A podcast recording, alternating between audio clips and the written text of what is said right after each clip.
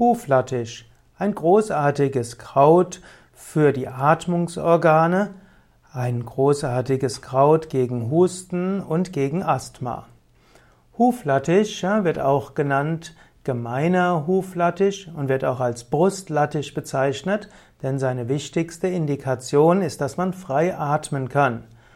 Huflattich ist winterhart, er gehört zur Familie der Korbblütengewächse. Der Wurzelstock ist bis einen halben Zentimeter dick und nach dem Winter treibt er Blütenstiele aus und jeder Blütenstiel hat ein Köpfchen. Zur Blütezeit sind die behaarten Stiele fünf bis zehn Zentimeter lang und zur Fruchtzeit später dann bis zu 30 Zentimeter. Die Blütenköpfchen sind bis zu 1,3 Zentimeter breit. Aus den Blüten entwickeln sich dann später äh, kahle Früchte. Und die Blütezeit ist Februar bis Mai und das Sammelgut ist, sind die Blätter und Blüten, die man typischerweise von März bis Juni sammeln kann. Huflattich kommt in ganz Europa, auch in Nordafrika vor.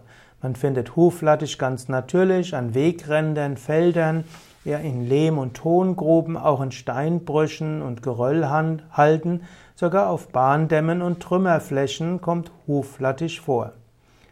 Huflattich wirkt reizlindernd auf entzündende Schleimhäute und so kann man Huflattich nutzen als Frischpflanzenpresssaft. Man kann Huflattich nehmen als Aufgusser, also man nimmt die Blüten und die Blätter und diese werden getrocknet und daraus kann man einen Aufguss zubereiten. Man kann dort äh, ein oder zwei oder auch drei Gläser Huflattichtee über den Tag verteilt trinken. Es gibt auch äh, andere Zubereitungen von Huflattich zum Einnehmen. Hm, da kann man in Apotheken wie auch in Reformhäusern Huflattich auf verschiedene Weise zu sich nehmen. Huflattich ist also insbesondere bei Erkrankungen des, der Atmungsorgane hilfreich, vom einfachen Husten bis zum Asthma.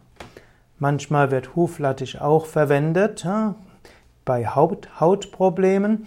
Huflattich wirkt antibakteriell, entzündungshemmend und blutstillend und so gibt es Huflattich auch als Bestandteil von Balsamen und Salben.